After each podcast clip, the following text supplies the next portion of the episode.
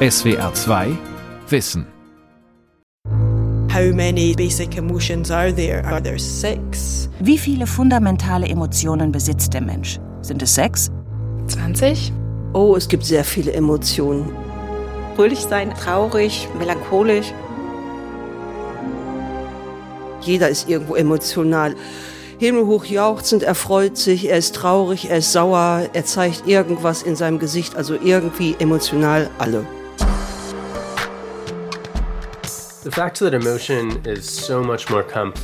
Emotionen sind vielfältiger und komplexer, als wir Wissenschaftler es lange Zeit wahrhaben wollten. Stille Freude, rasende Wut. Die Nuancen der Emotionen von Martin Hubert. Freude, Glück, Trauer, Sehnsucht, Angst. Und da wird schon schwierig. Brigitte Gehring bei dem Versuch, spontan so viele Emotionen wie nur möglich aufzuzählen. Der Kölner Gymnasiallehrerin, deren Name ein Pseudonym ist, geht es dabei wie den meisten Menschen. Kaum jemandem fallen spontan mehr als fünf oder sechs Emotionen ein. Allerdings befinden wir uns damit in guter Gesellschaft, denn auch viele Fachleute sprechen bis heute von sechs sogenannten basalen Emotionen. Von Angst, Ekel, Trauer, Ärger, Überraschung und Freude. Vor allem der amerikanische Psychologe Paul Ekman setzte diese Theorie vor über 50 Jahren durch. Ich glaube aber, dass es mehr gibt. Wer wie Brigitte Gehring überlegt, wie viele Gefühle sie im Leben schon in den Bann gezogen haben, wundert sich natürlich über diese geringe Zahl. Auch dann noch, wenn wir die enge wissenschaftliche Definition von Emotionen akzeptieren. Sie fordert, dass wir subjektiv etwas fühlen, dass sich unser Körperzustand verändert und dass wir das durch unser Mienen- und Gestenspiel ausdrücken. Paul Ekman aber kam in Experimenten, in denen Versuchspersonen Gesichtsausdrücke emotional erkennen sollten, immer wieder auf die Zahl 6. Das seien die universalen Emotionen, die in allen Kulturen der Welt im Gesicht erkannt würden. Kann das die ganze Wahrheit sein? Natürlich gab es auch unter den Forschenden Zweifel, und diese ließen sich einiges einfallen, um Ekmans Theorie zu testen. Die Glasgower Psychologieprofessorin Rachel Jack zum Beispiel führte Versuchspersonen immer wieder ins Labor im Keller ihres Institutsgebäudes. Dort wurden sie fotografiert und ihr Bild erschien auf einem Monitor. Meist mussten die Versuchspersonen dann erst einmal lachen denn ihr Gesicht begann sofort auf dem Monitor virtuos zu grimassieren. Ein Softwareprogramm verwandelte ihre Fotografien in Animationen und spielte alle möglichen Bewegungen der Gesichtsmuskeln durch. Die Versuchspersonen schauten sich sozusagen selbst bei dieser Gesichtsakrobatik zu und sollten sagen, welche Emotionen sie dabei erkennen. Wir fanden, dass unsere Versuchspersonen sechs emotionale Gruppen unterschieden, wobei die Emotionen nur ganz schwach überlappten. Es waren erneut die sechs Basisemotionen, die auch Paul Ekman gefunden hatte. Trotzdem begann Rachel Jack vor einigen Jahren daran zu zweifeln, dass Basistheorien universell sind. However, we found that they were not universal. Jack fand die sechs Basisemotionen eindeutig nur bei Versuchspersonen aus westlichen Kulturen. Bei Menschen aus Ostasien jedoch überlappten diese zum Teil. Zwar unterschieden auch die ostasiatischen Versuchspersonen Freude und Traurigkeit im Gesichtsausdruck klar voneinander. Aber bei den anderen Emotionen, Überraschung, Furcht, Ekel und Ärger, überlappten diese Emotionen. Sie zeigten im Ausdruck große Ähnlichkeit. Irgendetwas schien mit der Basistheorie der Emotionen also nicht zu stimmen. Jubel, erstaunt, wütend sein, zornig sein, das ist ja nochmal was anderes als wütend. Der Projektmanagerin Lisa Wolf aus Münster fallen jedenfalls einige Emotionen ein, die nicht zu den Basisemotionen gehören. Man muss ihr nur ein bisschen Zeit lassen. Stolz sein ist ja auch eine Emotion und niedergeschlagen sein. Könnte es sein, dass wir unsere Emotionen ziemlich beliebig hervorrufen, dass wir sie sozusagen konstruieren? Unter dieser Fragestellung entwickelten Vertreterinnen der sogenannten konstruktivistischen Emotionstheorie eine extreme Gegenposition zu Ekmans Ansatz. Die Neuropsychologin Kristen Lindquist von der University of Northern California hat sie mitentwickelt.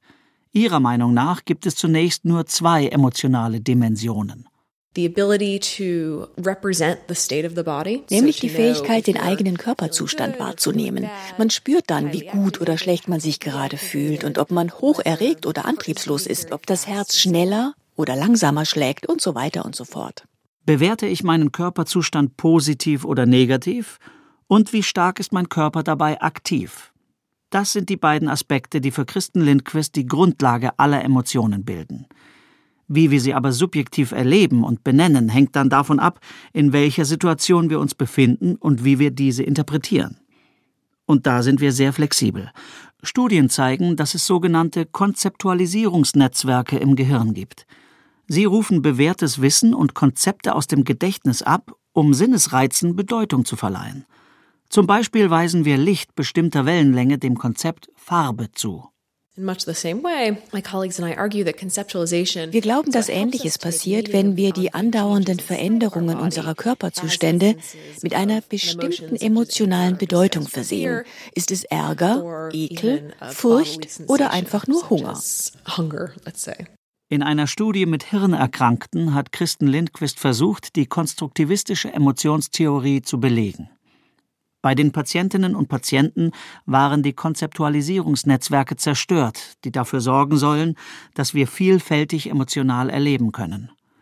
Im Experiment sollten sowohl die Erkrankten als auch Gesunde Gesichter emotional einteilen und Stapeln zuordnen. Die gesunden Versuchspersonen teilten die Stapel in traurige, wütende, überraschte oder ekelausdrückende Gesichter usw. So ein. Die Hirnerkrankten dagegen fielen tatsächlich auf einen der grundlegenden Kernaffekte oder Dimensionen zurück. Our patients instead produced Unsere Patienten produzierten drei Stapel, einen für positive Gesichter, einen für negative wie Trauer, Ärger und Ekel und einen für neutrale, also emotionslose Gesichter. Da diese Patienten nicht auf Wissenskonzepte und Begriffe zurückgreifen können, nehmen sie die Gesichter rein affektiv wahr. Sie sehen also nur ganze, elementare und generelle Emotionsmuster positiver, negativer oder neutraler Qualität.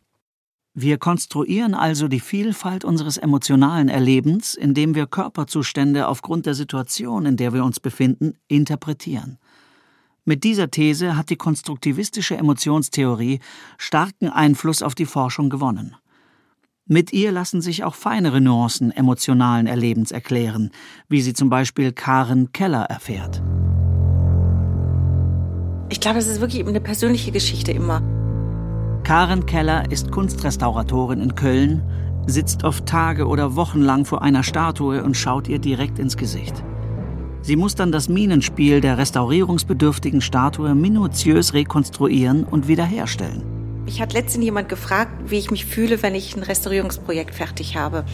Und dann habe ich gesagt, dass ich dass ich erst ruhig bin und mir das in Ruhe anschaue. Und ich glaube, das ist die Beschreibung von der stillen Freude, die man in dem Moment hat, indem man etwas, an dem man für mich jetzt lange gearbeitet hat, auch mit Emotionen natürlich, weil es sehr auch eine künstlerische Arbeit ist, so etwas fertigzustellen.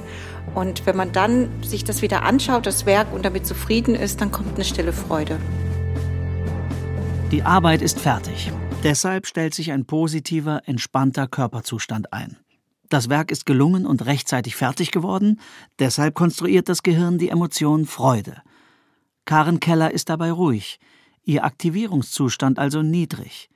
Daher handelt es sich um stille Freude.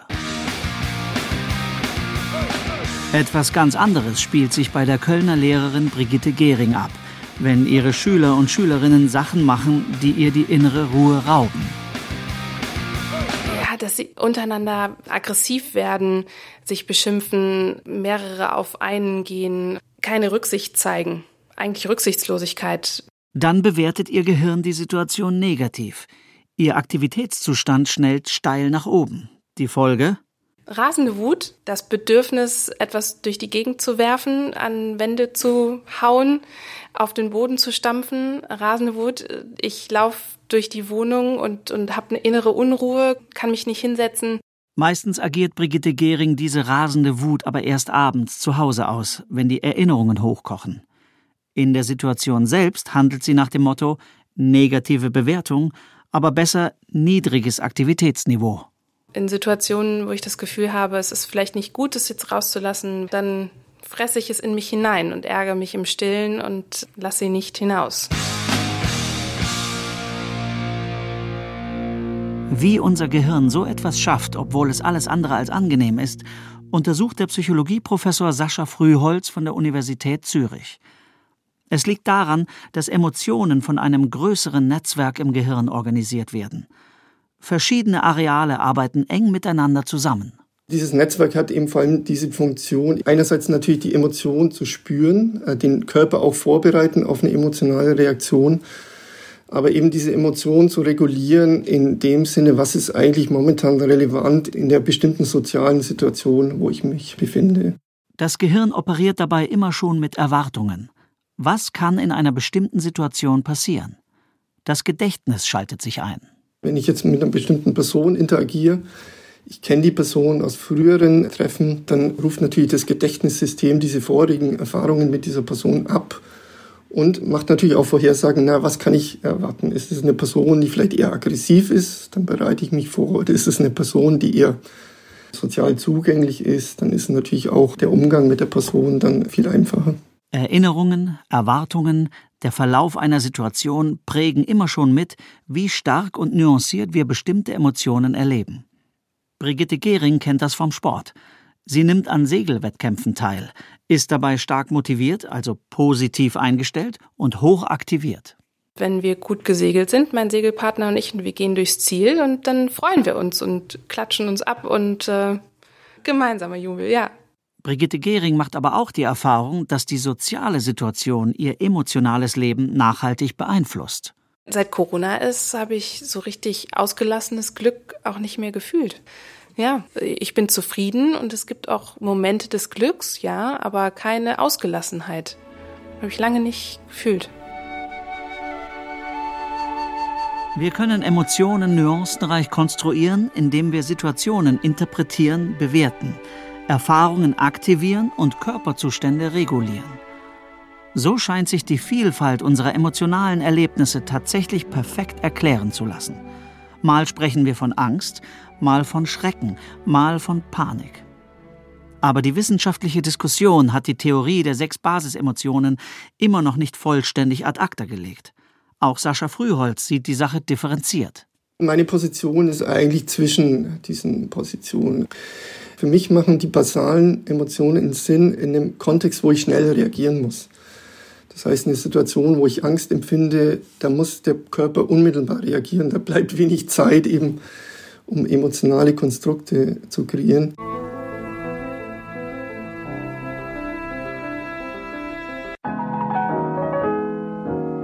Es gibt aber andere Situationen, wo ich sagen würde, die konstruktivistische Theorie macht durchaus Sinn, vor allem wenn es jetzt zum Beispiel um so Situationen geht wie Musik hören, wo wir eben beim Musik hören dann eben bestimmte Emotionen erleben.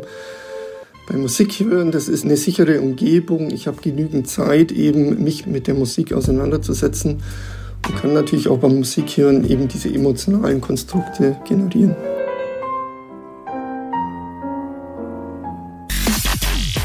Studien mit Musik legen allerdings nahe, dass es noch ein bisschen komplizierter ist.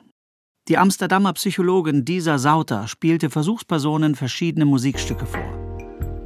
Rock, Pop, Klassik, Jazz oder Avantgarde. Eine Versuchsgruppe sollte aus vorgegebenen Kategorien auswählen, welche Emotionen sie dabei empfand. Eine zweite Gruppe sollte Urteile nach dem Muster fällen, in welchem Ausmaß fühle ich dies oder das.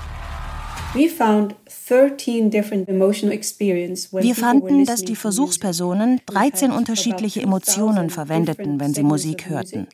Bei über 2000 unterschiedlichen Musikstücken, die wir ihnen präsentierten, fühlten sich die Versuchspersonen zum Beispiel gereizt, sorgenvoll, triumphierend, verträumt, traurig und so weiter.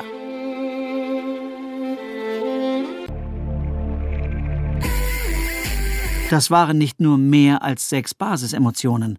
Die Forschenden machten eine völlig neue Entdeckung. Wir haben gesehen, dass die Grenzen zwischen den verschiedenen Emotionen ziemlich durchlässig sind. Sie schließen sich nicht gegenseitig aus. Es ist also nicht so, dass wir immer nur eine Emotion zur gleichen Zeit haben können. Die Musikstudie überprüfte aber auch das konstruktivistische Erklärungsmodell.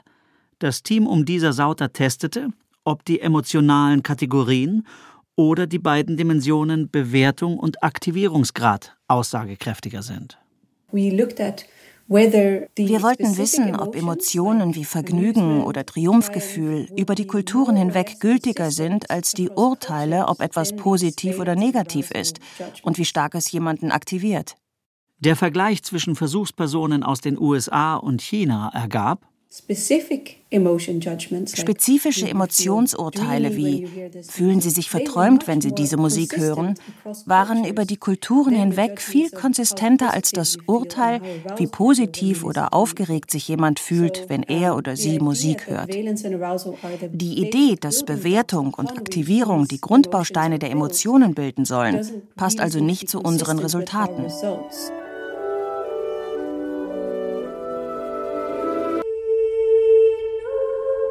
Und auch das ist nicht der letzte Befund, der die dominierenden Emotionstheorien herausfordert. Denn die Musikstudie, an der dieser Sauter mitgewirkt hat, war nur ein Teil eines groß angelegten Forschungsprojekts, das die Vielfalt emotionalen Erlebens konsequent erfassen will. Sein Initiator ist der Psychologieprofessor Deja Keltner von der Berkeley University of California. Keltner hatte noch im Labor von Paul Ekman gearbeitet und war damals von dessen Idee der Basisemotionen überzeugt, bis er eines Tages ein Experiment mit Versuchspersonen machte, die spontan auf plötzliche oder schreckhafte Reize reagieren mussten. Die Versuchspersonen zeigten dabei ein Minenspiel, das eher wie Verwirrung oder Verlegenheit aussah. Denn durch solche überraschenden Reize verlieren wir manchmal die Kontrolle über unseren Körper.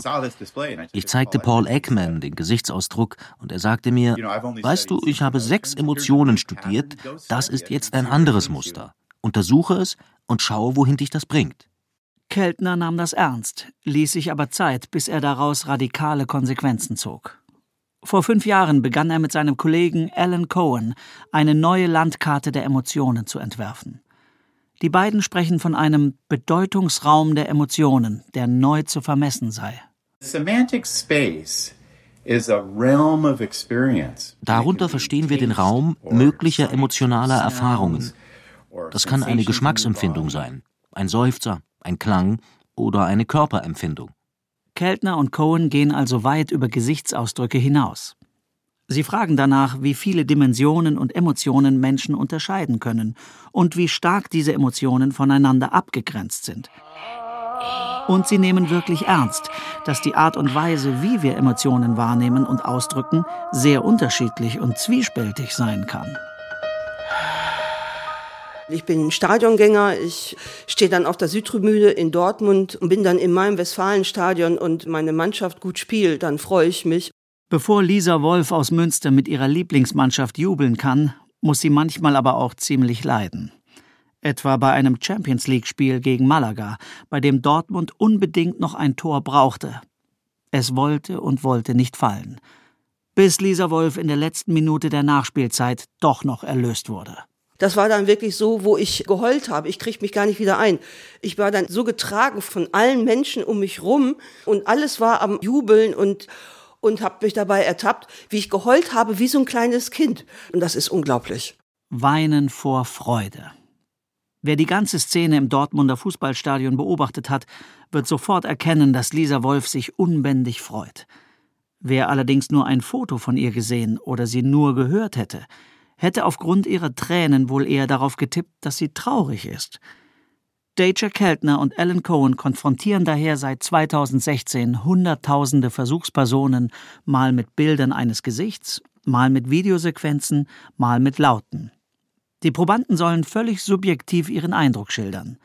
Die Forschenden werten die Daten statistisch aus und präsentieren sie auf der Webseite von Alan Cohen. Ähm, ich sehe einen Mann, der ein Kind im Arm zu halten scheint. Das sieht man nicht so richtig. Brigitte Gehring hat auf dieser Webseite ein Bild angeklickt. Sie beschreibt, was sie sieht und sagt, welche Emotionen sie erkennt. Und er sieht glücklich aus, zufrieden.